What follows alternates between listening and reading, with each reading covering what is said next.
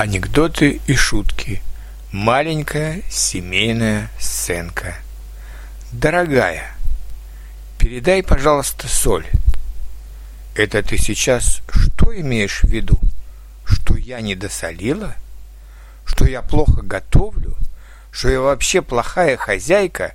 Да пошел ты, козел!